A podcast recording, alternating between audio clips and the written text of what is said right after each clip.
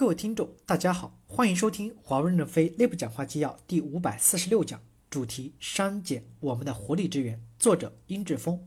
本文由任正非签发于二零一七年十一月。接上文，全部的评论：一、回溯历史的时候，清晰的辨认删尊删减并不是难事，不能做事后诸葛亮，老是把删用作解释论来解释历史中已经发生的事件。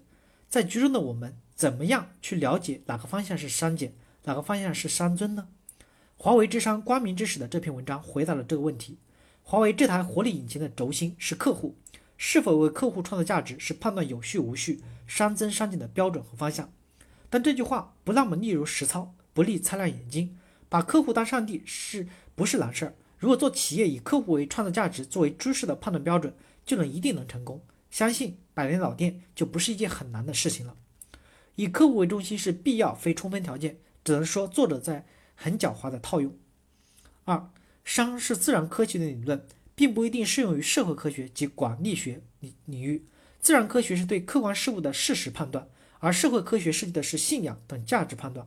把自然科学领域的商引入到社会科学领域，存在着一个冲突，即事实的判断向价值判断的转向。商也是有参照物的。从近代的历史来看，君主专制是对完全的删减。但也是对中国向前发展的商尊。同理，一件事情对美国来说可能是商尊，但对中国来说是商减。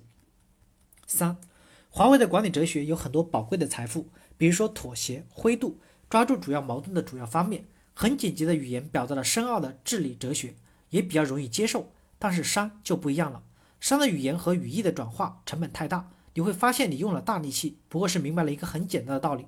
其实，在这种合法性的转化有点费时费力。个人觉得不特别需要商的理论做一个过渡，以奋斗者为本，长期坚持艰苦奋斗，已经流淌在每个华为人的血液里。四，引用物理学的知识也有好处。现代科学主义的现代人更相信自然科学的知识，管理学常常要讲一些妇孺皆知的道理，通过科学的知识增强对道理的信赖也未尝不可。不要再对这个理论较真了，华为只不过采用的是方便的法门，告诉大家华为已经洞察到了管理的真理，商的真理绝对化的背后。未尝不是一种对自己的超越、超级自信，还挺可怕的。感谢大家的收听，敬请期待下一讲内容。